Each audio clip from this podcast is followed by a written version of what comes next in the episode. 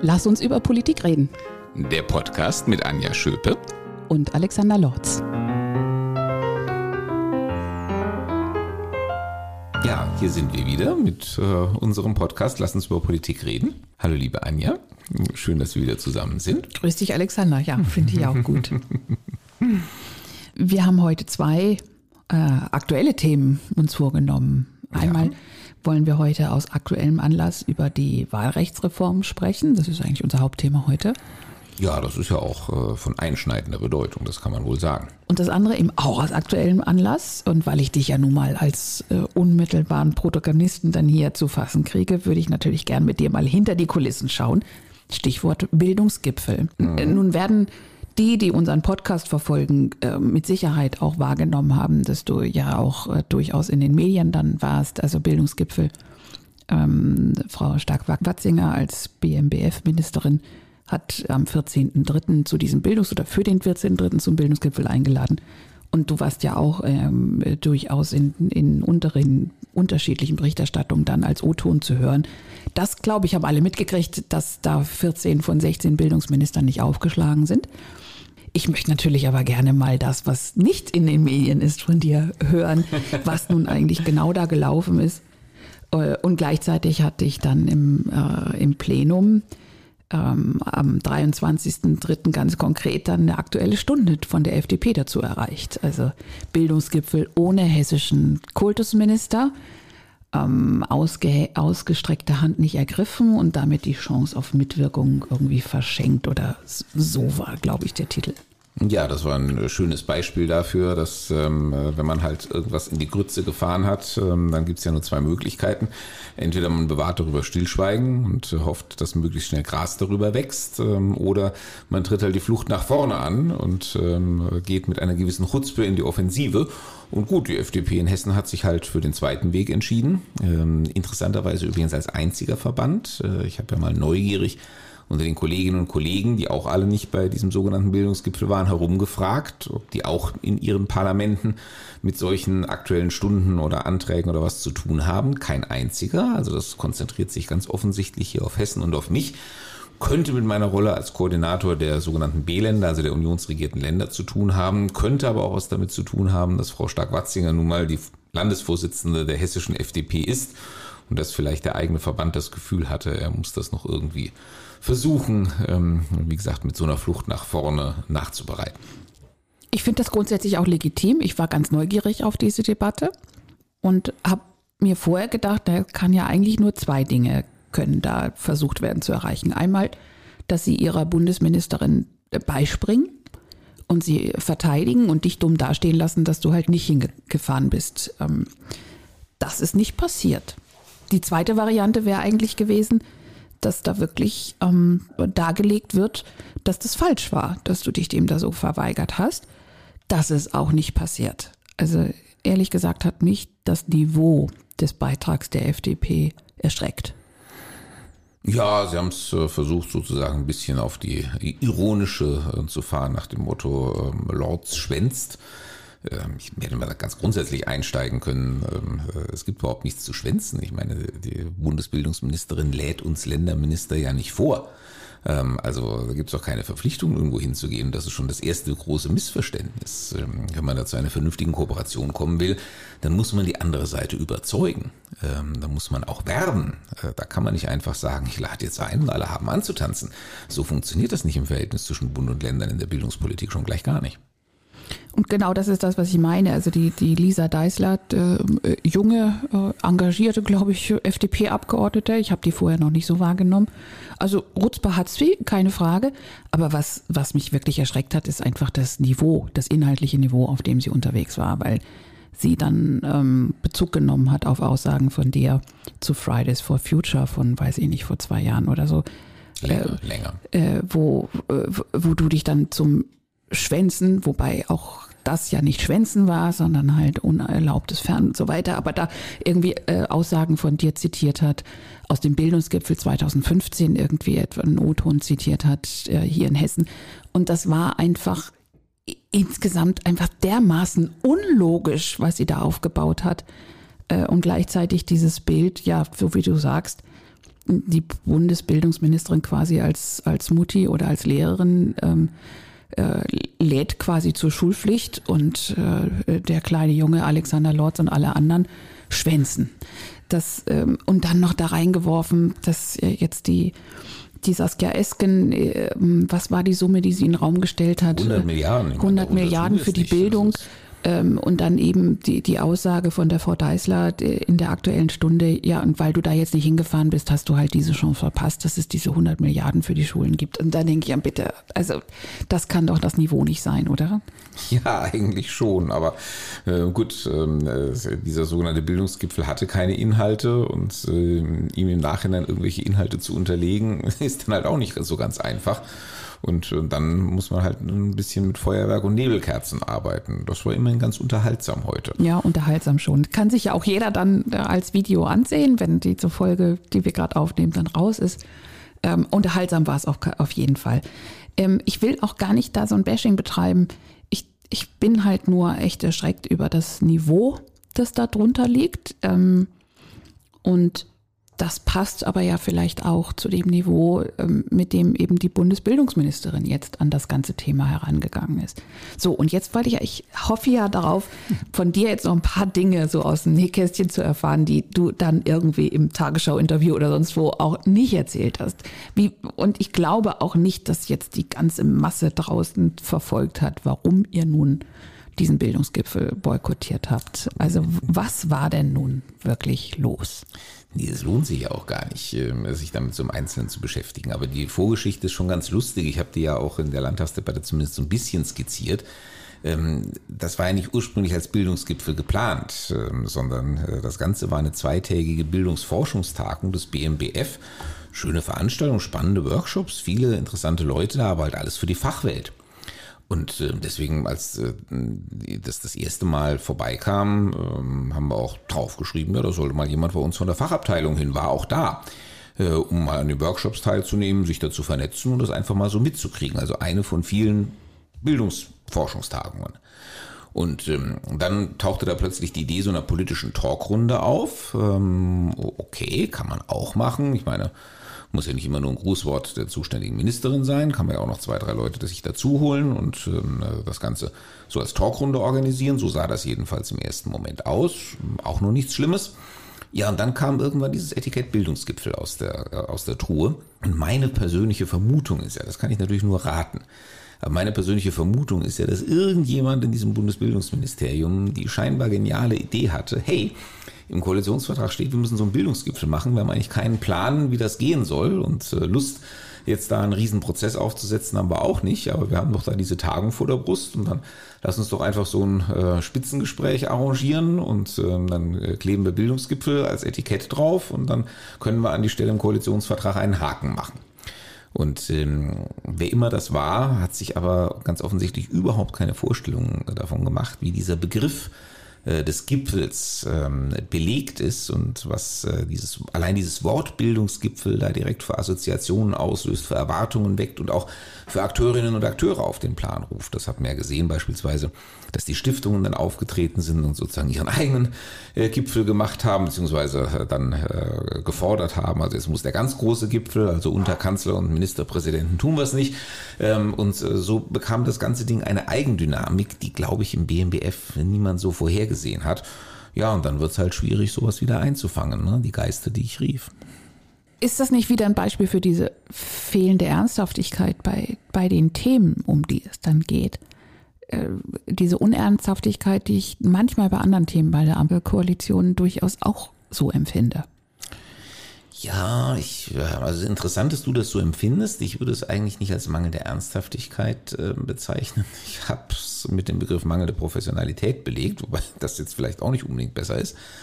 Aber ähm, ja, wo ich einfach das Gefühl habe, da fehlt es am Handwerk. Ähm, wirklich so an ganz ähm, fundamentalen Fähigkeiten des politischen Handwerks. Und das ist eigentlich für sich betrachtet auch schon erschreckend, äh, weil eigentlich sollten das ja nun mal alles Profis sein. Und ähm, denen sollten so gewisse Stockfehler einfach nicht unterlaufen. Aber wie man sieht, ähm, passiert das durchaus und bei der Ampel passiert das schon mit einer ähm, gewissen penetranten Häufigkeit. Äh, nun hast du in deiner Rede dann in der aktuellen Stunde ja aber sehr deutlich auch den Blick nach vorne gewandt und eigentlich gesagt, ja gut, wenn ihr mich hier zwingt, dann rede ich halt nochmal darüber, was jetzt gewesen ist, aber eigentlich geht es ja darum, wie es jetzt weitergeht. Wie geht es denn weiter? Ja, ich ähm, zitiere immer so gerne so ein schönes Gedicht. Ich weiß nicht, ob du es kennst. Ne? Wenn über eine alte Sache äh, endlich mal Gras gewachsen ist, kommt sicher ein Kamel gelaufen, das alles wieder runterfrisst. Ich halte viel davon, über manche Dinge einfach mal äh, den Mantel des Schweigens äh, zu breiten. Ähm, aber ähm, ich, wir haben ja schon oft auch in dieser Runde über die äh, Gesetzmäßigkeiten der Mediendemokratie äh, gesprochen und ähm, man sieht halt, und das ist etwas, was bei der Ampel auffällt ähm, man sieht halt, und ich glaube, das hat auch mit der, was mit der Rivalität der drei Partner zu tun, ähm, dass äh, der eine dem anderen irgendwie nicht das Schwarze unterm Nagel gönnt ähm, und jeder versucht, den anderen irgendwie medial zu übertrumpfen und sich selbst ins Rampenlicht zu schieben. Und dabei werden eben auch oder wird auch nach mm, ja, äh, Gegenständen oder Themen oder von mir aus auch ähm, ja, Präsentationsformen gegriffen, ähm, die einfach nicht adäquat sind, äh, nur weil sie halt einen kurzfristigen Aufmerksamkeitsgewinn versprechen. Und du meinst jetzt dann Frau Stark-Watzinger oder, oder ja, ja, ja. Das, ähm, das sieht man ja. Die Erfahrung haben wir ehrlich gesagt auch schon mit anderen Bundesbildungsministerinnen gemacht dass ähm, die einfach der Versuchung nicht widerstehen können, äh, sich zu Schulthemen zu äußern, für die sie überhaupt keine Kompetenz und keine Mittel und eigentlich gar nichts besitzen. Ähm, einfach weil das äh, garantiert, dass man in den Medien äh, rüberkommt. Also wenn man die Tiefe der Bildungskatastrophe in Deutschland beklagt, ist einem die Schlagzeile sicher. Ähm, wenn man ähm, was ich auf so Ideen kommt wie äh, Leistungsprämien für Lehrerinnen und Lehrer, kommt man auch noch irgendwie in die Medien. Ähm, wenn man sich mit so langweiligen Themen wie, wie mache ich deutsche Forschung wieder exzellent beschäftigt, das interessiert halt außerhalb der Fachwelt niemanden. Aber es ist die eigentliche Mission des Bundesforschungsministeriums und äh, da fließt auch der Löwenanteil des Etats hin, by the way. Und das halte ich auch für die Zukunft Deutschlands ehrlich gesagt auch für total entscheidend, aber es geht halt medial total unter. Das heißt also Richtung Bildungsgipfel oder auch diese 100 Milliarden und äh, wie auch immer, geht es nicht weiter? Also im Moment haben wir eine Kluft äh, zwischen dem Angebot von Herrn Lindner, das sich auf eine Milliarde beläuft, und den Forderungen von Herrn, Frau Esken, die sich auf 100 Milliarden belaufen. Also ich bin mal gespannt, äh, wie die Ampel diese Lücke zu schließen gedenkt und vor allem auf welcher Seite ähm, äh, der Waage sozusagen das Gewicht runterfällt. Ich habe da so eine gewisse Ahnung, wie das ausgehen wird und die ist nicht besonders positiv. Aber äh, warten wir es mal ab. Also wie gesagt, eine Milliarde, 100 Milliarden, dazwischen ist jetzt alles ähm, open for grabs. Ähm, dann schauen wir mal. Also wir greifen natürlich hoch rein. Und ich fürchte aber, es wird was ganz Niedriges dabei herauskommen. Okay, dann kommen wir mal zu dem anderen Thema, was vielleicht aber auch äh, durchaus im Kern Richtung ähm, Verhalten oder ähm, Agieren der Ampelkoalition doch auch passt die Wahlrechtsreform. Und am ähm, 17. März ähm, ist das Gesetz mit der Regierungsmehrheit ja verabschiedet worden. Ähm, Ziel war, ähm, dass dieses permanente, also äh, seit ein paar Jahren kontinuierliche Wachsen des Bundestages, ähm, Anzahl der Abgeordneten beschränkt oder wieder zurückgeschraubt werden sollte. Das ist ja etwas, äh, was absoluter Konsens war mhm. das ähm, wirklich alle Fraktionen auch geeint hat, dass allen klar ist, so geht es nicht weiter. Also ähm, wir derzeit 736 Abgeordnete haben. Eigentlich sollten es nur 598 sein. Mhm. Das heißt, jetzt schon 138 mehr als eigentlich mal vorgesehen. Und es gibt Prognosen, die davon ausgegangen wären, dass wenn das jetzt nicht irgendwie reglementiert wird, ähm, wir durchaus eine Zahl, die ich gelesen habe, von 1000 Abgeordneten auch erreichen könnten.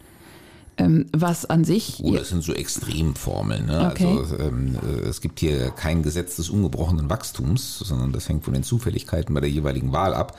Es könnten genauso gut bei der nächsten Wahl auch wieder weniger sein. Ähm, also 1000 Abgeordnete, das war so wirklich äh, die Modellrechnung für den ungünstigsten ähm, aller Fälle, also wo es sozusagen der maximale Schaden in Form von Vergrößerung, der eintreten kann. Ähm, in Wirklichkeit wäre es, also das ist keine gerade Linie, die irgendwie nach oben zeigt, sondern in Wirklichkeit hätte sich eine Zickzacklinie ergeben, mal mehr, mal weniger, je nachdem, wie halt die Verteilung der Stimmen okay. bei der jeweiligen Wahl ist. Ähm, aber selbst wenn es so bliebe wie jetzt mit den 736, sind alle sich einig, das äh, sind nicht nur immense Kosten, ähm, einschließlich Raumnot, was ja auch wieder Kosten produziert. ähm, sondern die Arbeitsfähigkeit äh, ist durchaus schon in Frage gestellt, beziehungsweise alle sind sich einig, dadurch, dass es jetzt 138 mehr sind als eigentlich gedacht, hat sich die Effektivität des Parlaments nicht erhöht. Ähm, die Ausschüsse werden einfach so groß, dass sie ähm, an, an, ähm, an den Rand ihrer Arbeitsfähigkeit kommen. Also zusammengefasst, wie eben gesagt, alle sind sich einig, da müssen wir was ändern. Ja. Jetzt äh, ist der Streit äh, entbrannt über das Wie, wie so oft. Ähm, und nun bin ich ganz gespannt, ob, ähm, also hier ist ja ein bisschen Test für mich, ob ich jetzt überhaupt richtig verstanden habe.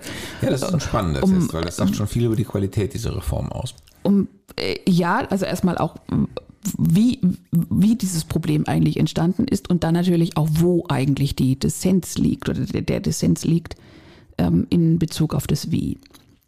Also wir in Deutschland haben ähm, eine Mischung aus mehr, also bisher eine Mischung aus Mehrheits- und ähm, Verhältniswahlrecht äh, werden wir auch mhm. behalten. Aber bisher, und das ist so die, die, erste Frage an dich, ob ich da richtig liege, ähm, war es ja so, dass beides eigentlich quasi gleich wichtig war. Ähm, also einmal mit der Erststimme Mehrheitswahlrecht, das heißt, ich wähle in meinem Wahlkreis die dort aufgestellten Kandidaten und der, der die meisten Stimmen in diesem Wahlkreis hat, egal mit wie viel Prozent, aber eben die meisten, ist mhm. direkt in den Bundestag eingezogen. Mhm. Egal was sonst so ähm, in anderen Wahlkreisen oder ähm, in Bezug auf die Partei, wie viel Zweitstimmen sie erhält, passiert ist.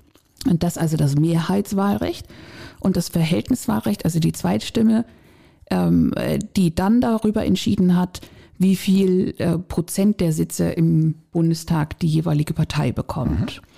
Ähm, wie das ausgerechnet wird, äh, ehrlich gesagt, habe ich mich damit nie beschäftigt, habe nur zigmal gelesen, dass das ähm, nur ein paar Menschen in, der, in Deutschland überhaupt richtig verstehen. Ja, ja, da gibt es hochkomplizierte mathematische Formeln, äh, die ich ehrlich gesagt auch nicht rekapitulieren könnte. Und diese 598 Sitze, die eigentlich mal vorgesehen waren, ähm, das ist auch aber nicht zufällig die doppelte Anzahl an Wahlkreisen. Also nee, wir haben 299 zufällig. Wahlkreise in Deutschland. Mhm. 598 ist das Doppelte. Und ich als Laie würde, ja, die sind dann irgendwie davon aus, also Mehrheit und Verhältniswahlrecht und ähm, quasi zwei Stimmen.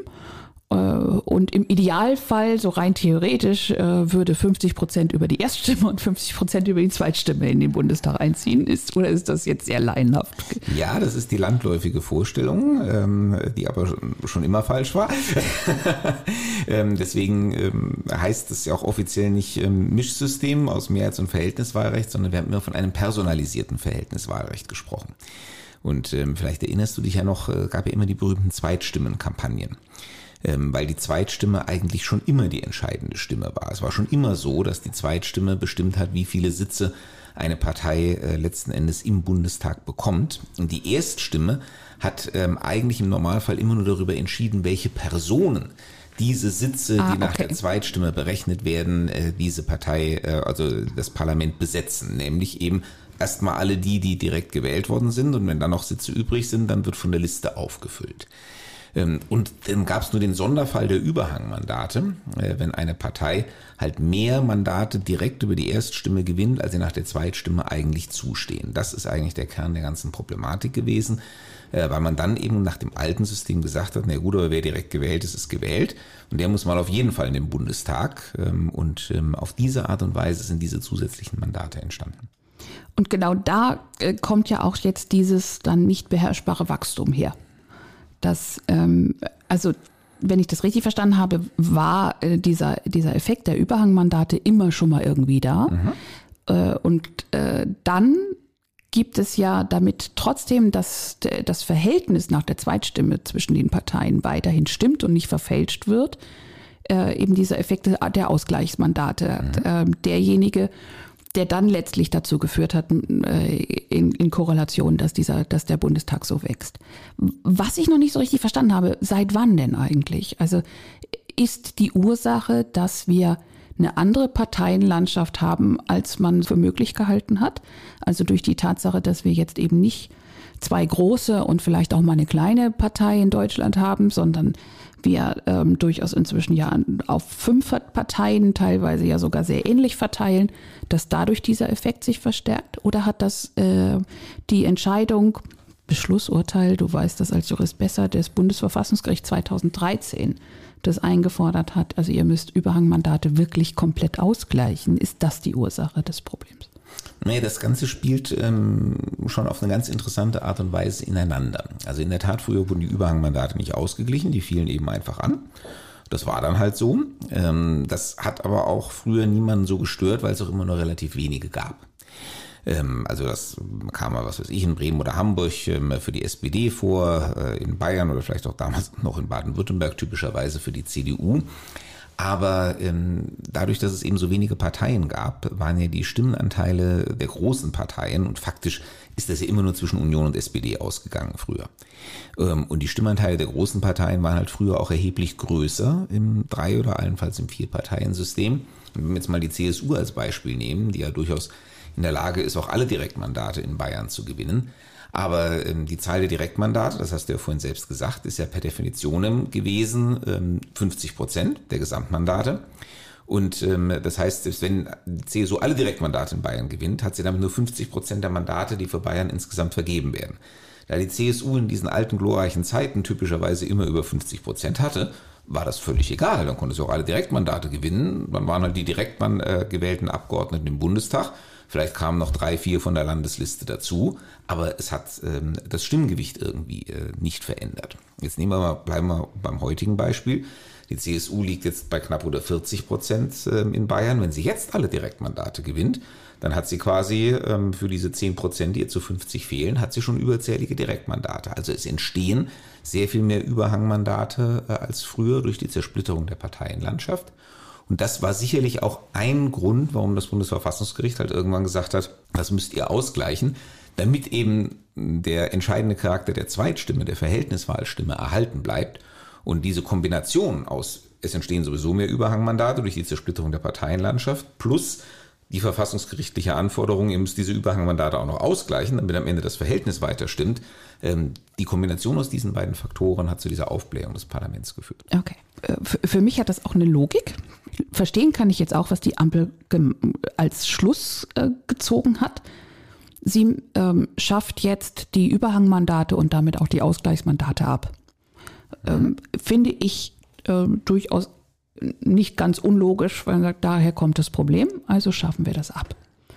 Jetzt ist natürlich dann ähm, die Frage, was hat das für Auswirkungen und es sind so ein paar putzige Dinge passiert. Also erst einmal war es ja so, dass äh, die Ampel eigentlich gesagt hat, okay, wir wollen auf die 598 ähm, und schaffen die Ausgleichs- und Überhangmandate ab.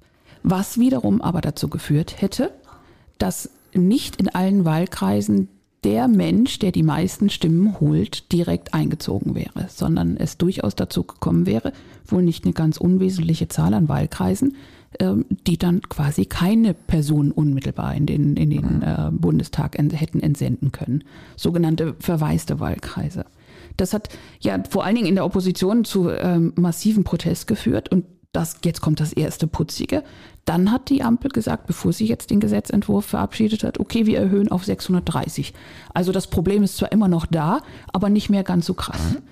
Diese 630 ist doch eine willkürlich gewählte Zahl, oder ja, hat die irgendeine Logik? Nein. Ähm, da ging es einfach nur darum, dann hat man eben nicht mehr 50 Prozent, ähm, äh, äh, entspricht die Zahl der Wahlkreise nicht mehr 50 Prozent der Mandate, sondern eben etwas weniger. Und äh, das reduziert natürlich die Wahrscheinlichkeit von Überhangmandaten. Ähm, aber das letztendlich ist eine gegriffene Zahl. Das hätten auch genauso gut 620 oder 650 sein können. Und das, das ähm, aber gleichzeitig ist das äh, die Möglichkeit, dass über Überhangmandate trotzdem noch weiter wächst, abgeschafft. Also trotz der 630. Mehr, ja, okay. bleibt dabei. Ähm, äh, entscheidend ist ausschließlich die Zweitstimme, also das, die Verhältnisstimme. Und ähm, wenn äh, eine Partei mehr Direktmandate äh, gewinnt, äh, als ihr nach dieser Zweitstimme zustehen, dann werden einfach äh, sozusagen die unteren Direktmandate weggestrichen. Und das führt dann natürlich dazu, und das ist ja auch einer der Hauptvorwürfe gegen dieses neue System, weil es eben äh, Inkonsistenzen produziert. Im alten System war es eben ganz klar, jeder Wahlkreis hat eine Vertreterin, einen Vertreter im Parlament. Und das ist jetzt nicht mehr gegeben. Und das heißt doch, die Linie der, der Ampel ist, diese, ähm, äh, das Mehrheitswahlrecht quasi aufzuweichen, das ja. zu relativieren. Ja. Und dann ist ja sehr knapp vor der Entscheidung am, äh, am 17. März Also offen, das war ein Freitag und es soll so gewesen sein, dass am Montagabend davor plötzlich noch was anderes in den Gesetzentwurf mhm. kam, was diese Relativierung der Mehrheitsstimme nochmal verschärft. Und zwar ähm, die sogenannte ähm, Grundmandatsklausel soll oder ist, wird jetzt abgeschafft. Mhm. Ähm, die Grundmandatsklausel besagt, auch wenn eine Partei unter 5 Prozent landet, gleichzeitig aber mindestens drei Direktmandate gewinnt, zieht sie trotzdem in ähm, entsprechend ihren, ihrer erreichten Prozente, auch wenn es unter 5 äh, Prozent liegt, in den Bundestag ein. Das soll es jetzt nicht mehr geben. Also damit ist diese das, was ja vorher ein großes Gewicht hatte, also dass drei Direktmandate ähm, so viel gezählt haben, dass quasi die 5%-Klausel nicht mehr relevant war. Ähm, das, äh, wenn das jetzt nicht mehr da ist, äh, schwächt es diese Erststimme, diese personalisierte Wahl ja noch mal mehr. Ja, absolut. Also ehrlich gesagt, äh, der Begriff Erststimme wird jetzt endgültig zum Witz, weil diese Erststimme bestimmt fast gar nichts mehr. Also wenn man Glück hat, ähm, dann äh, kann man damit noch äh, den persönlichen Kandidaten bestimmen, der den Wahlkreis im Bundestag vertritt. Aber wie gesagt, da braucht man auch schon Glück. Das kann man als Wählerin und als Wähler ähm, schon gar nicht mehr abschließend ähm, beeinflussen, weil das hängt von den Ergebnissen in den anderen Wahlkreisen ab. Das ist der erste Grund. warum ich auch sage, das ist, kann so eigentlich auch von der Verfassung nicht gewollt sein. Es gibt ja in der Verfassung den sogenannten Grundsatz der Systemgerechtigkeit. Das heißt, gerade im Wahlrecht ist es so, äh, dass äh, natürlich der Gesetzgeber grundsätzlich frei ist, das Wahlsystem zu wählen. Wir könnten auch ein reines Mehrheitswahlrecht oder ein reines Verhältniswahlrecht machen. Nur wenn man sich halt für irgendein System entscheidet, dann muss man es irgendwie auch konsequent durchziehen. Und das ist jetzt halt nicht mehr der Fall, sondern das neue System gaukelt vor, es habe noch diese alten personalisierten Elemente drin, hat die aber faktisch ähm, nahezu bis zur Unkenntlichkeit reduziert. Und ähm, das, was du beschreibst, ähm, ist eben dafür ein wunderbares Beispiel. Die Grundmandatsklausel hat man am Ende rausgestrichen, weil man gesagt hat, das ist inkonsistent. Ähm, wenn ich auf der einen Seite ähm, diese Bedeutung dieser Wahlkreisstimme so sehr relativiere, dass ähm, man mit einer Wahlkreisstimme nicht mal mehr den eigenen Bewerber äh, in den Bundestag schicken kann, ähm, wenn äh, die Ergebnisse drumherum nicht passen, äh, dass aber gleichzeitig äh, dann die Erststimme ein solches Gewicht haben soll, dass wenn du drei ähm, drei Wahlkreise gewinnst, äh, dass dann sozusagen ähm, der Effekt äh, der Zweitstimme aufgehoben wird, also jedenfalls der, äh, die 5%-Hürde aufgehoben wird. Und so haben wir gesagt, das passt nicht mehr ins System, dann heben wir es auf. Dabei hat man das Kind mit dem Bade ausgeschüttet, ähm, weil es eben jetzt nicht nur dazu führt, ähm, dass ähm, die sozusagen die ganzen anderen Mandate der Partei zugeteilt werden, auch wenn sie unter fünf Prozent geblieben ist, äh, nur weil sie drei Direktmandate bekommen hat, sondern auch die, die Direktmandate gewonnen haben, ziehen jetzt nicht mehr in den Bundestag ein. Ähm, wenn die Partei insgesamt unter fünf Prozent bleibt, ist völlig egal, wie viel Direktmandate sie gewinnt, sie ist da nicht mehr im Parlament. Und das ist natürlich äh, jetzt sozusagen diese Lex CSU, die besonders auffällt, äh, weil es halt theoretisch denkbar ist, äh, dass die CSU alle 46 Direktmandate in Bayern gewinnt. Bundesweit gesehen, aber weil sie ja nur in Bayern antritt, ähm, unter 5 Prozent bleibt ähm, und dann überhaupt kein CSU-Mensch mehr im Bundestag sitzt. Ähm, was bedeutet, dass der ganze Freistaat Bayern eigentlich mehr oder weniger ohne Repräsentanz bliebe. Das ist natürlich einfach ein absurdes Ergebnis. Auf der, der anderen Seite des Spektrums ähm, würde es die Linke genauso treffen. Die Linke ist ja gerade über diese Grundmandatsklausel überhaupt im Bundestag vertreten. Sie war unter fünf Prozent, wenn auch nur knapp, aber unter fünf. Und hat halt, wie ja, glaube ich, vorher auch schon mehrfach die drei Direktmandate gewonnen und ist deswegen in, äh, als Fraktion im Bundestag vertreten. Das heißt, ähm, würde ähm, das so bleiben und würde die CSU sich beim nächsten Mal etwas verschlechtern? Beim letzten Mal oder bisher war sie, glaube ich, nie unter 5 Prozent, aber kann ja passieren. Ja, aber so beim letzten Mal 5,2. Also so, genau, so kann ja passieren. Also ähm, würde das so, ähm, so kommen, könnte es eben sein, dass weder CSU noch Linke und ähm, ja, in, im Bundestag vertreten wären. Dann hätten wir AfD, SPD, Grüne und CDU noch ähm, als, als Parteien, die im Bundestag vertreten sind. So, und jetzt mal, wenn wir das so ein bisschen verstanden haben, ich hoffe, dass alle das verstanden haben, was ist jetzt deine ganz konkrete Meinung dazu? Also meine Meinung ist, ähm, wenn man äh, schon das System, das alte System, was in sich stimmig war, man mag es für gut oder schlecht halten, aber es war in sich stimmig, ähm, wenn man so etwas nicht aufrechterhalten will, ähm, und merkt, ähm, dass man im System nicht bleiben kann, dann müsste man eigentlich konsequent sein und sagen, dann wechseln wir halt das System. Ähm, und in diesem Fall würde Wechsel des Systems bedeuten, wir gehen halt auf ein komplettes Verhältniswahlsystem. Das wäre möglich, äh, verfassungsrechtlich. Und es wäre auch ehrlich, äh, wenn wir uns das derzeitige Wahlsystem betrachten. Dann wäre auch jedem klar, gibt noch eine Stimme und damit bestimmt sich das Verhältnis der Parteien im Parlament und so ist das dann eben. Ähm, und wer dann im Einzelnen die Sitze besetzt, das ähm, äh, ist dann halt der jeweiligen Partei auch überlassen. Ähm, aber ähm, in, was die Ampel hier macht, ist, ähm, sie hält äh, sozusagen die Hülse ähm, dieses alten personalisierten Wahlrechts ähm, aufrecht. Ähm, aber wenn man hinter die Kulisse schaut, ist es eben auch wirklich nur noch die Hülse und es hat eigentlich keine wirkliche Substanz mehr. Und die Erststimme ist faktisch weitgehend bedeutungslos. Und ähm, da das aber kaum jemand durchschauen wird, auch wenn wir uns jetzt gerade ja alle Mühe geben, äh, es zu erklären, ähm, ist das einfach eine Mogelpackung. Ähm, den Bürgerinnen und Bürgern ähm, wird vorgegaukelt, dass sie hier zwei unterschiedliche Einflussmöglichkeiten hätten auf die Zusammensetzung des Parlaments, aber faktisch haben sie in aller Regel nur noch eine. Und wenn, wenn wir jetzt auf, also die, auf ein reines Mehrheitswahlrecht äh, wechseln würden, ähm, wäre das aus deiner Sicht nicht noch ein deutlicher Verlust zu dem, was wir bisher hatten? im Sinne von wirkliche Transparenz ähm, und wirkliche Mitbestimmung durch den Bürger, wer eigentlich ähm, wirklich als Person so zieht, dass er gewählt wird, weil dann geht es doch nur noch darum, ähm, wie Parteien intern nach welchen Kriterien auch immer ihre Listen aufstellen. Ähm, und der, der Bürger hat da überhaupt keinen Einfluss mehr drauf, sondern kann nur noch sagen, gefällt mir die Partei oder nicht. Ja, das äh, ist das Wesen des Verhältniswahlsystems. Äh, das ist völlig richtig. Also des Verhältniswahlsystems, nicht des Mehrheitswahlsystems. Ähm, das ist eben der Preis, ähm, den man dann für dieses System zahlt. Aber wie gesagt, der Unterschied ist ja hier auch, äh, also man hat, äh, aber man muss halt im richtigen Wahlkreis äh, leben, ähm, wenn man das Glück haben will, noch irgendwie die personelle Zusammensetzung zu beeinflussen. Das ist jetzt einfach eine Frage ähm, der faktischen Verhältnisse. Äh, es werden ja die Wahlkreise gestrichen im Fall des Entstehens von Überhangmandaten, ähm, die sozusagen die niedrigsten Prozentzahlen erreicht haben ähm, für den Spitzenkandidaten.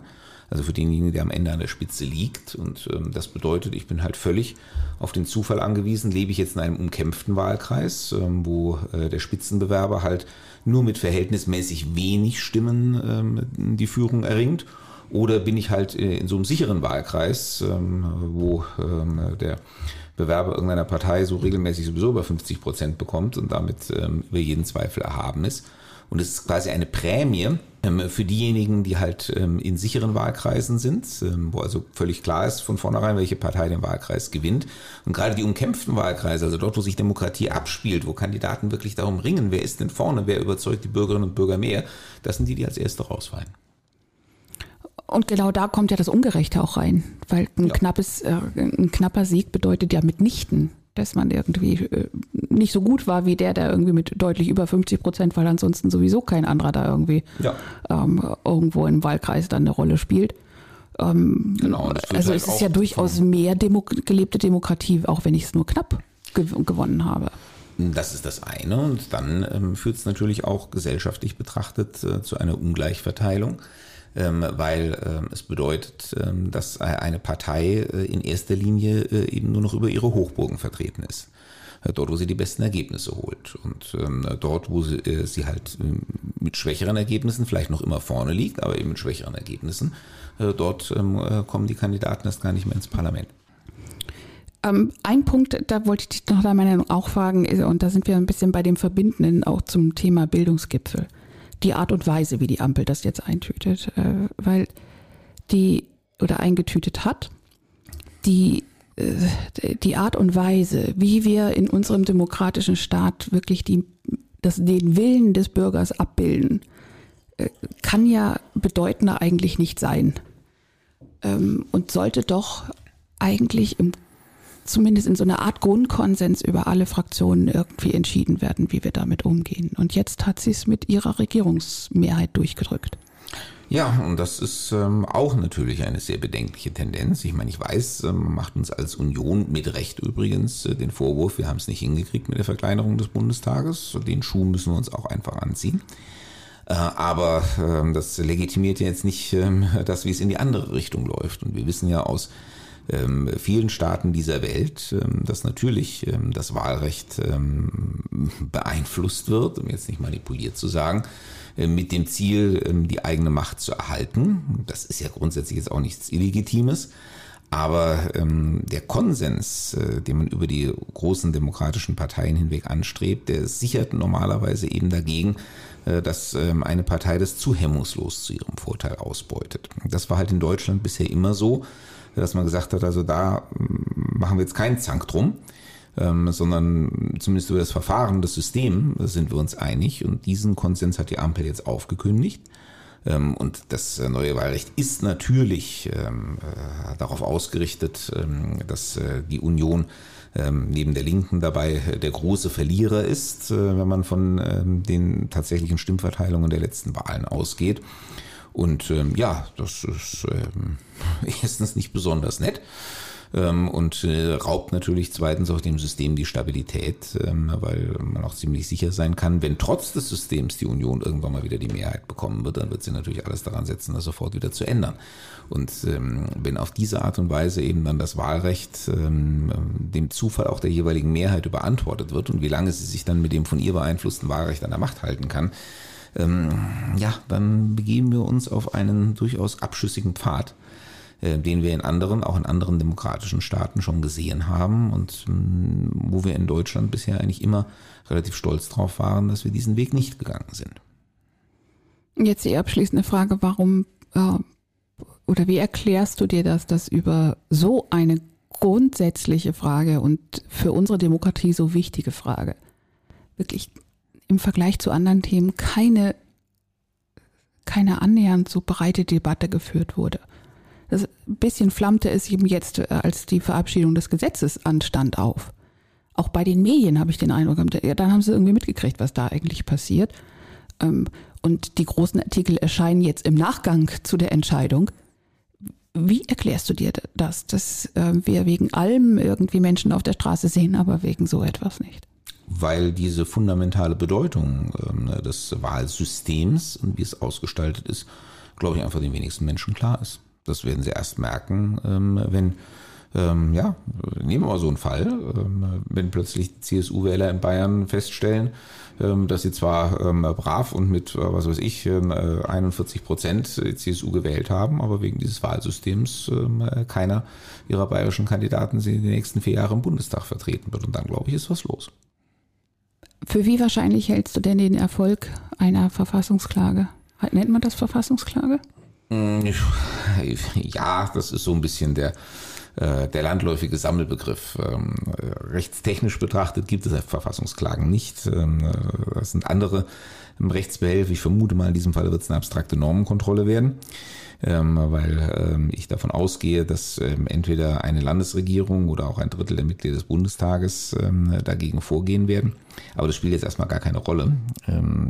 Also ich sage mal, wenn das Bundesverfassungsgericht mit der Akribie, mit der es zuletzt das Wahlsystem immer wieder korrigiert hat, äh, um nur ja, also äh, jeden halbwegs schrägen Effekt ähm, zu eliminieren, äh, an die Sache herangeht, kann es dieses System eigentlich nicht halten, weil die Verzerrungen, die sich potenziell durch dieses System ergeben, sind so gewaltig. Ähm, dagegen ist all das sind all die Zweifelsfälle, über die wir früher uns die Köpfe heiß geredet haben, über negatives Stimmgewicht und diese Dinge ähm, sind absolute Marginalien.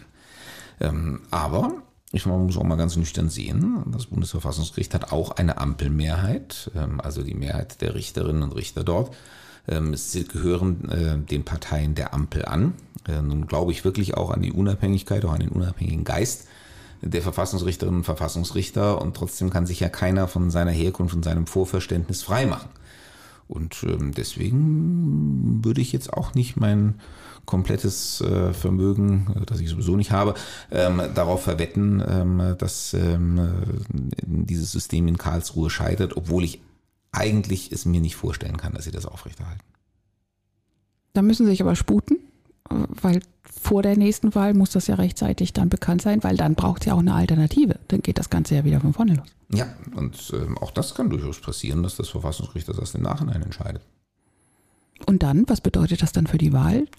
Im Zweifel wird das Verfassungsgericht dann die gegebene Wahl des dann neuen Bundestages aufrechterhalten und dem Gesetzgeber nur aufgeben, bis zur nächsten Wahl das System wieder zu ändern. Das klingt ein bisschen nach täglich grüßt das Murmeltier. Ja, ein bisschen schon. Äh, in dem Bereich, das hatten wir jetzt schon ein paar Mal. Ich danke dir. Gerne.